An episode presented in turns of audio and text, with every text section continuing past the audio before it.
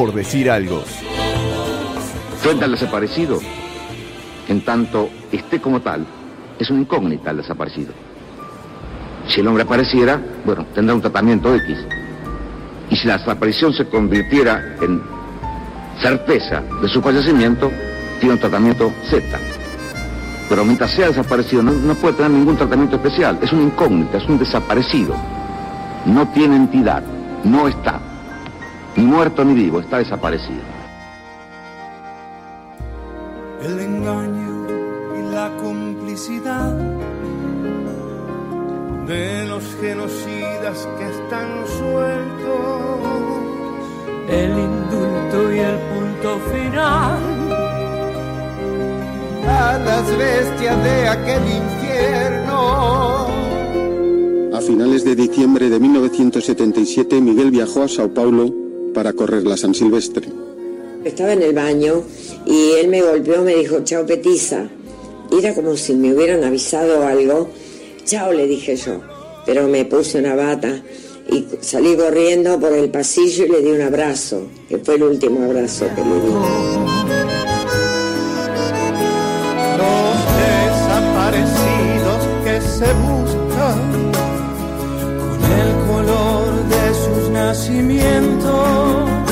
Mi madre murió creyendo de que Miguel volvía.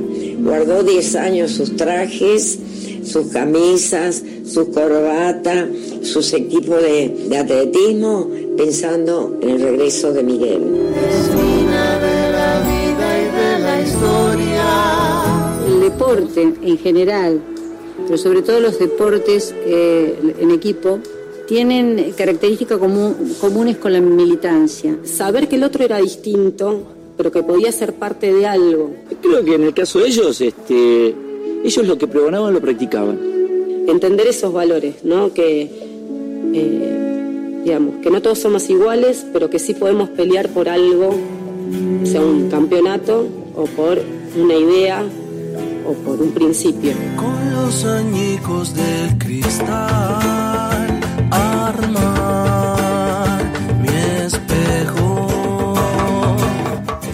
que verdaderamente lucharon por sus, eh, sus ideales y, y uno a veces dice, ni siquiera sabes dónde puedes ir a, a rendirles un homenaje porque no sabes dónde están. Tejer mi mata. Caí sobre pasto cuando me bajaron del coche. Eh, entendí que estaba en un lugar, si no despoblado, por lo menos descampado, que no era un, edificio, no era eh, una eh, construcción, eh, por tanto no era una dependencia oficial. Eh, tuve miedo, eso me dio miedo, comprobar que había sido conducido a un sitio en la periferia de la ciudad descampado.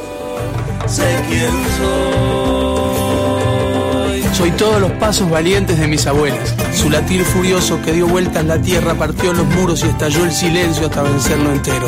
Soy todos los pájaros de humo tejidos en su aire, nacidos para buscarme. Soy la terquedad de mis abuelos, sus semillas. Lo que más recuerdo de agravios en cuanto a, ser mujeres fue eh, de los este, genocidas, de los dictadores. Ellos nos despreciaron, ellos dijeron que éramos mujeres, por lo tanto éramos locas, que lo que decíamos no era cierto, éramos locas, y que además déjenlas que caminen estas locas, que se van a cansar, se van a ir a su casa a llorar, no, no, no, van a tener fuerza para hacer absolutamente nada. Para que nadie se olvide nunca. Para que el miedo pierda la calma. Para que nadie se sienta solo. Va Luisa Cuesta abriendo la marcha.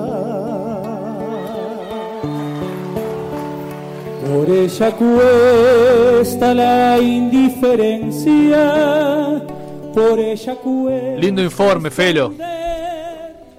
Bueno, muchas gracias. Eso era un poco para contextualizar de qué va el tema hoy. Eh, simplemente decir que, que las canciones que escuchábamos es eh, la memoria de León Gieco en la versión eh, más nueva que fue en uno de los aniversarios del atentado de la AMIA, que participan varios artistas argentinos. Después escuchábamos Soy de Yamandú y Tabaré Cardoso. Y por último, lo que estamos escuchando ahora es la canción dedicada a Luisa Cuestas por Curtidores de Hongo. Escuchábamos al Chato Ambrosio y ahora el final, final sobre todo al, al zurdo Besio.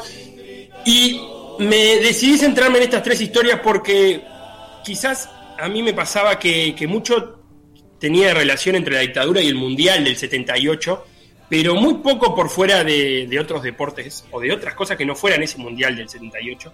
Y como le escuché decir a, Ezequiel Fernández Moore, periodista argentino, eh, aquel Mundial sirvió, y el deporte en ese momento sirvió para, para tapar, para cubrir un poco las atrocidades de la, de la dictadura. Y, y, estas historias que vamos a contar hoy eh, sirven para que el deporte denuncie los crímenes cometidos por la dictadura. O sea, que sea el mismo deporte que alguna vez estuvo en función de la dictadura, que sea el mismo deporte el que ahora sirva para denunciar algunos crímenes. Y nos metemos con el primero, que es el de Miguel Sánchez. Bien, el atleta. Que nació, el atleta, exactamente, maratonista, que corrió eh, alguna que otra San Silvestre que nació en Tucumán en el 52, que su familia se, se mudó a Verazategui y que fue allí donde se vinculó al, al deporte. Verazategui, perdón, Verazategui, provincia de Buenos Aires. ¿Sí?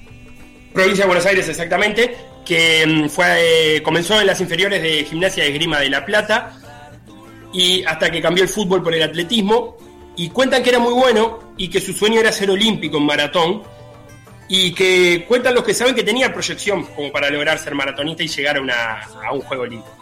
Pero el 8 de enero de 1978 es, es, secuestrado por un grupo de tareas. Los grupos de tareas eran grupos conformados por miembros de, de, las diversas Fuerzas Armadas, de los cuerpos de seguridad del Estado y paramilitares, que tenían por función el secuestro, tortura y eventuales asesinatos y desaparición de los objetivos señalados por la dictadura. Digamos lo que hacían el, trabajo sucio de, secuestrar y eliminar lo que para quienes gobernaban en ese momento eran eh, enemigos. Tenía 25, y, 25 años tenía Miguel Sánchez en, esa, en ese año. Exactamente, y que aparte de dedicarse al atletismo también tenía pasión por la literatura y que incluso llegó a escribir un poema llamado Para vos, atleta, cuyos últimos versos dicen lo siguiente. Para vos, atleta, que recorriste pueblos y ciudades, uniendo estados con tu andar, para vos, atleta, que despreciás la guerra y ansiás la paz. Esos son los últimos versos de, de un poema escrito por el propio Miguel y que desde el 2000 se organiza cada año la carrera de Miguel, que cuenta con Elvira, su hermana, que la escuchábamos en el informe, que dice Elvira que es increíble ver sus caras por todos lados, porque los participantes eh, corren con camisetas con la foto de Miguel. Y para, simplemente por si alguno quiere conocer un poco más de esta historia, recomendar un informe Robinson, que se llama Informe Robinson, la carrera de Miguel, lo buscan en YouTube y sale fácilmente, que cuenta toda la historia de Miguel y, y la relación de, de, la hermana y la búsqueda y cómo se establece a Miguel como el primer deportista como tal, eh, identificado como deportista entre los 30.000 desaparecidos y asesinados por, por, la dictadura. Ahí va, eso te iba, te iba a decir, capaz que se daba por sobreentendido, no sé si lo habíamos dicho, pero cuando lo secuestran en el 78, nunca más vuelve a aparecer.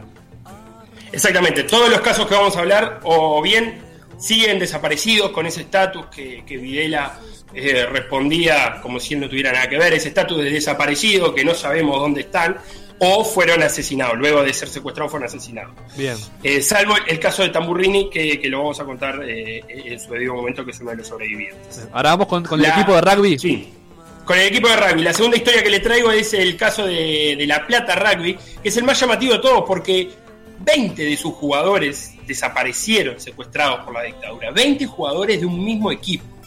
Eran parte del plantel que logró el ascenso a primera en el 72 y el campeonato del Seven Nocturno organizado por el Club Daom, un Seven muy prestigioso, que salieron campeones en el 73. Y que el primero en caer de ese equipo fue Hernán Roca en 1975, un año antes del golpe, pero donde ya empezaban a operar este, estas fuerzas de, de, de extrema derecha. Y el último en hacerlo fue Julio Choclo Álvarez en el 78. A Roca lo encontraron acribillados de 21 balazos y cuentan que en el club se corrió el rumor de que eso era un mensaje, que la primera bala había sido para Hernán, pero que las otras 20 eran para el resto de los jugadores. Y la hermana de Hernán, para el programa Deport para un programa de Deporte TV, un canal del Estado argentino dedicado al deporte, muy recomendable. Y el programa se llama Leyendas del Rugby.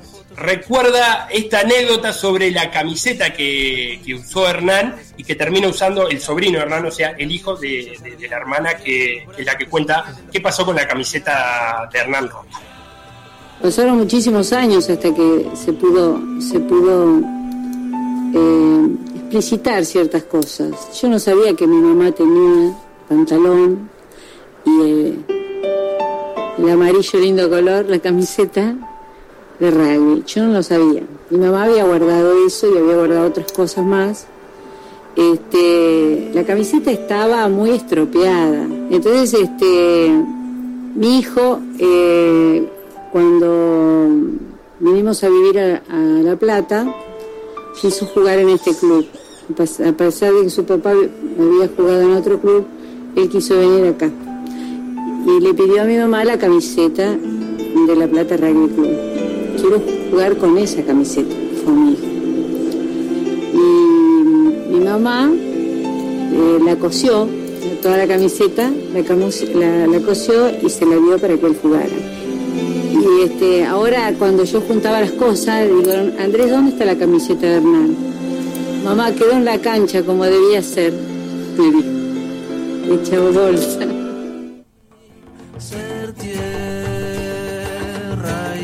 Felo, ¿se sabe o se supo por qué el te- este equipo fue tan atacado por la dictadura? ¿Qué Eh, tenía en no, particular? En realidad, vale, vale aclarar que ninguna de estas, de estas personas de las que estamos hablando eh, fueron secuestradas por su condición de deportistas, sino por su condición de, de militantes en alguna, en alguna organización. Eh, o por, estar haciendo algún trabajo social. Eh, la Plata era una ciudad, es una ciudad universitaria que en aquellos tiempos vivía tiempos muy fermentales, se discutía de, política eh, en todos lados, había una población joven muy grande y como tal todos hacían deporte. Quizás te puede responder un poco eh, Verónica Sánchez eh, Viamonte, que es la hija del Chueco Santiago, que cuentan que es el, eh, cuentan los que lo vieron jugar que fue, era el mejor jugador de ese equipo y que incluso hay algunos que dicen que es, el mejor jugador de la historia del club de rugby de La Plata Rugby. Santiago Sánchez Viamonte era un medio scrum que dominaba todos los aspectos del juego y también era estudiante de arquitectura y militante del PCML, Partido Comunista Marxista Leninista de La Plata. Y lo chuparon, como, como se decía en la jerga, cuando, te- cuando secuestraban a alguien, eh, se decía chupar en esos momentos, junto a su esposa. Y Verónica, la hija, que en ese momento tenía tres años, yo le pregunté, hablé con ella, y le pregunté al al respecto porque no puede ser coincidencia que tantas personas de un mismo club sean eh, secuestradas. Y le pregunté cómo se imaginaba ella que era un vestuario de esa época, qué se hablaba, qué se decía, por qué había tanta gente que pensaba más o menos similar eh, jugando al rugby juntas. Y esto me contestaba Verónica sobre, sobre el vestuario que ella imagina de La Plata Rugby. se podría hablar de algunas cosas, pero más que nada sobre cuestiones de, de los partidos y cuestiones más relacionadas al deporte. En la ciudad los que militaban eran muy conscientes también que había gente de los servicios, del CNU, de gente que trabajaba para los militares en todos lados y nada, podría llegar a ver en el club también. Uno nunca sabía quiénes colaboraban y quiénes no. Entonces yo supongo que se cuidaba mucho de lo que se decía y lo que no se decía. De hecho, nadie en el club supo que mi viejo militaba en ese partido. Se enteraron muchísimo tiempo después. Incluso a veces hubo gente que ni siquiera se enteró que estaba desaparecido. Se enteró mucho tiempo después también. Así que en realidad eh, se cuidaban mucho los militantes de decir qué hacían, qué no hacían, qué pensaban en ciertos ámbitos por, por una cuestión de cuidarse, no solamente a ellos, sino a sus compañeros de militancia también. Era la voz de Verónica Sánchez, hija de Santiago Sánchez, jugador de rugby argentino desaparecido. ¿Cómo, cómo eh, es la vida de Verónica hoy en día, Felo? ¿Sabes, ¿Sabes algo de cómo siguió? Sí, Verónica tiene una historia de vida muy interesante que, por tema de tiempo no, no la podemos contar acá, pero que, que algo de ella cuenta en este, que ya lo tuiteamos de la cuenta PDA, Leyendas del Rugby, Tacle al Olvido, algo cuenta en, en ese programa especial dedicado, ella es eh, profesora, eh, cuenta que su relación con la historia de su padre ha ido, la historia de su padre ha sido siempre la misma, obviamente, pero la relación de ella con la historia ha ido cambiando y que ella ha recorrido muchas veces los mismos caminos o los mismos lugares que han hecho sus padres, eh, incluso ha ido al- fue a la facultad de arquitectura, para, para tratar de entender cómo se sentían ellos, cómo, qué, qué, hacían ellos a la misma edad que tenía ella y en los mismos lugares. Y mm, también le pregunté a, a Verónica sobre la relación que ella tiene con el club, tanto aquellos años complicados como, como ahora. Y Verónica nos contaba lo siguiente. Digamos, en realidad los primeros que me hablaron de mi viejo por, fuera de la familia fueron la gente del club, que se me acercaban y muchos se emocionaban y me decían, uh, vos sos la hija del chueco y me empezaban a contar historias desde cómo jugaba hasta me contaban jugadas preparadas. Como yo entendía bastante rugby, eh, podíamos hablar de, de cuestiones de más técnicas. Este, que me divertía mucho. Y siempre con mucha calidez, eh, desde la gente que estaba cercana ideológicamente a lo que pensaba mi viejo hasta la gente que no, digamos. En ese sentido, siempre me sentí contenida en el club, toda la vida. Y después, con los años, hubo un grupo que decidió hacer un homenaje en el club a los desaparecidos. Se discutió en una reunión de la comisión directiva, se llevó a cabo el homenaje, o sea, y en eso eh, voy a destacar esa cuestión, ¿no? No solamente los que los que estaban cercanos ideológicamente a mi viejo, sino los que no lo, lo aceptaron, con algunos peros en el medio a veces, pero bueno, el lugar, el homenaje se hizo, eh, y hoy en día mi abuela ya está grande, ya no va tanto, y yo, mis hijos juegan al rugby en otro club. eh, porque mi papá es de otro club, pero bueno, vivo en ese otro club la misma vida que llevé yo cuando era, que tenía yo cuando era chica en el Club La Plata. Qué, qué interesante y de alguna manera como conmovedor eso de, de construir la historia de, tu padre a través de, relatos de gente que se te acerca, incluso capaz que involuntariamente, vos ni siquiera lo, lo estás buscando y se te acercan viejos conocidos de, tus padres a, a contarte la, la historia y, digamos, sus visiones o sus anécdotas, cómo, cómo va construyendo la historia de su familia, ¿no? Sí, todas estas historias tienen su lado de, de- tristeza y de, parte de, muerte y de desaparición, pero también tiene to- todo su costado de vida, ¿no? De, aquellos que, que rodeaban a, estas personas, cómo, cómo siguieron adelante y cómo se relacionaron cada uno con su historia. En este caso a través del deporte, es un club, es una camiseta. Contaba la, hermana de Miguel que la madre le, guardó, le siguió guardando la ropa con la que corría. Eh, cada uno se relaciona de la manera que, puede y, en este caso, bueno, con el deporte como, como excusa también para, recordar a, estas personas. Y por último, cerrar con, con- con fútbol, con futbolistas. En este caso con Antonio Piovoso, al que le decían el Tano, que era el tercer arquero de Gimnasia de Grima de la Plata, que en el Metropolitano del 73 se lesionó Hugo Gatti y Daniel Guruciaga y le tocó jugar tres partidos al Tano Piovoso, que también era estudiante de arquitectura. Hugo Gatti, el, el loco Gatti, estamos hablando.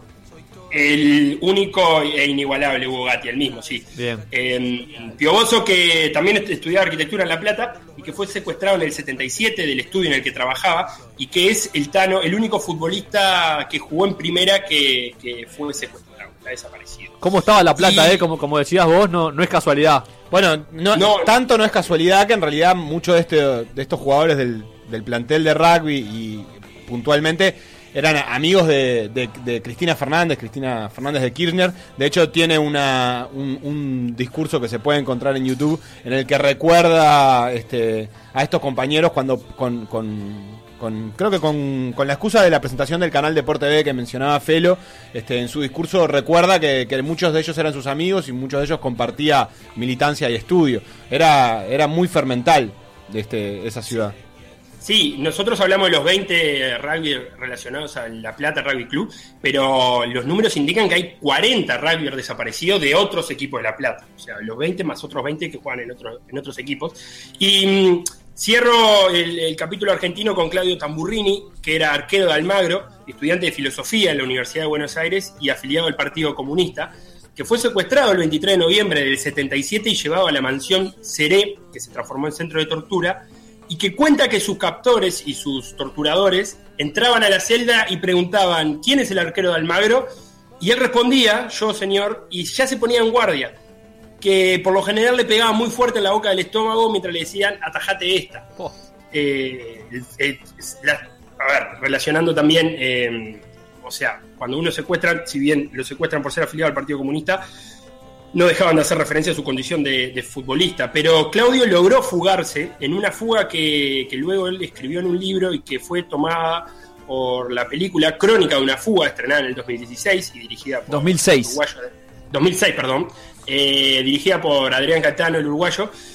Y, y- y una puede- anécdota que deja la huida de Claudio es que una vez que se escapa y que los miembros del Partido Comunista le encuentran una casa para quedarse, eh, vivía en una casa donde de la familia Galicia, donde la concepción ideológica de la familia eh, no, no- no querían tener tele, por una cuestión ideológica, no de medios, sino que no querían tener tele y no tenían de hecho tele en la casa. Y que lo único que le pidió Claudio a, a sus compañeros del Partido Comunista es que le consiguieran una tele para poder ver el Mundial del 78. Eh, esa incoherencia de, de ese mundial en el que eh, todo el mundo era hincha de Argentina, pero también servía para enmascarar todo lo que estaba pasando, se vivía en esa realidad de Claudio, que se escapó de, una- de un centro de tortura y pidió ver ese mundial que se sabía que estaba más o menos orquestado para tapar todo lo que estaba sucediendo en Argentina. Y finalmente cerrar con un toquecito eh, uruguayo, para, para, porque de este lado del Río de la Plata también pasaron cosas. Y vamos a contar la historia de Julio Filippini, que la va a contar Santiago Díaz, que escribió el libro Defensor del 76, Una vuelta a la historia, que es periodista también, que en, en este primer audio nos va a contar quién era Julio Filippini y qué fue lo que pasó. Julio Filippini era un jugador de defensor en el 76, era suplente, no, no había debutado todavía en primera división, era muy joven, tenía 19 años nada más. Y, y bueno, llegaba la cuarta fecha del campeonato de ese año, jugaban defensor y nacional, y defensor tenía una serie de jugadores lesionados, y entonces el León le dijo que iba a jugar él. Eh, iba a hacer el debut de Filippini en el estadio, un partido súper importante para él, y él tenía clara una cosa, que si hacía un gol se lo iba a dedicar a su hermano que estaba preso en el penal de libertad ya que era, era Tupamar. Él sabía que el hermano por momentos podía escuchar algún partido cuando lo dejaban en la cárcel y entonces bueno, tenía la idea de, de dedicarle el gol si es que hacía uno. Eh, en el partido la verdad que se le dio todo muy bien, le hacen un penal y además hace el, el- el segundo gol, o sea que le dicen el gol y medio, a partir de ahí le empiezan a decir a él el, el gol y medio porque no solamente hizo un gol sino que además le hicieron un penal. Le hace la entrevista Víctor Hugo Morales, que era el, el- el relator más importante en ese momento, y en el final le pregunta a quién le dedica el gol, y él dice a mi hermano y a todos los compañeros de Libertad. Qué, qué historia. El agradecimiento al Santi por, por el testimonio. Y ese defensor de 76 que también tenía mucho, mucho revolucionario. Sí, eh, dirigido por, por un comunista reconocido, ¿no? Como de León, y que también tenía a Grafinia, también militante del Partido Comunista, y que ese saludo de lo más inocente para Filippini, para el hermano Tupamaro que estaba preso, claramente no era nada inocente en los tiempos que corrían, y también el Santi Díaz cuenta cómo terminó esa historia. Fuerzas Conjuntas, eh, a partir de, esa dedicatoria, iniciaron una investigación, fueron a hablar con Víctor Hugo Morales y bueno, y lo estuvieron buscando a él varios días. El padre de él eh, se dio cuenta enseguida que se había metido en un lío, entonces le dijo a él que, que no fuera a la facultad, él estudiaba en la Facultad de Ciencias Económicas, que no fuera a entrenar y que se quedara en la casa de la madre de la novia de Julio Filippini en ese momento. Estuvo cuatro días así hasta que no aguantó más y, y fue a hablar con, con Víctor Hugo Morales y Víctor Hugo Morales le recomendó que, que llamara a un, a un general que había hablado con él por este mismo tema. Lo, lo cierto es que, bueno, él llamó a este general y le explicó que no había querido herir a nadie, que no tenía connotaciones políticas, lo único que quería era saludar a su hermano y bueno, y, la- y las fuerzas conjuntas dieron por terminada la operación, le dijo este, este general. En el medio de todo eso fueron al Francini, a la sede defensora a buscarlo, de hecho los compañeros de Julio Filippini tuvieron que ir a declarar a la comisaría, un lío bárbaro. Y la parte final de la historia es que Julio Filippini no jugó más, no jugó más al fútbol, o sea, en ese año no jugó más, en realidad él no era titular y eso no sería raro, pero lo más extraño de todo es que cuando terminó ese campeonato él quedó libre, quedó en condición de libre en defensor.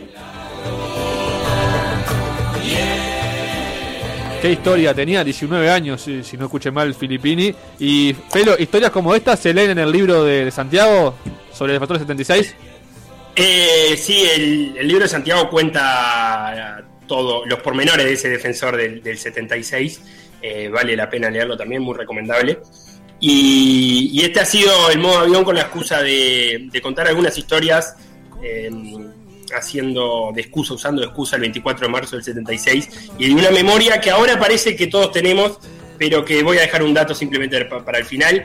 Videla dejó de ser socio, o sea, lo borraron del patrón de socios honorable de River Plate recién en 1997. Sí, y te agrego a eso que de hecho, por ejemplo, eh, eso, eso fue una época en la que empezó a suceder. Eh, recuerdo el caso de Guillermo Suárez Mazón, que era jefe del Estado Mayor argentino o algo por el estilo, que había sido directivo de, de Argentinos Juniors eh, durante la dictadura, fue el encargado de la transferencia de, de Maradona a, Boca y posteriormente a Barcelona y también fue se fue quitado del padrón de socios recién en el 99 porque a todo esto obviamente uno trata de recordar las historias que, que por alguna razón vale la pena, pero había un montón de jugadores que también militaban este eh, o eran parte de organizaciones paramilitares y que se encargaban de, incluso de marcar a compañeros que, militaban en, sus equipos para que después fueran chupados. Creo que uno de los casos más emblemáticos fue el de mm, el gato Andrada, el arquero que, que, sale en la foto del gol mil de Pelé, un arquero argentino que atajaba en Brasil,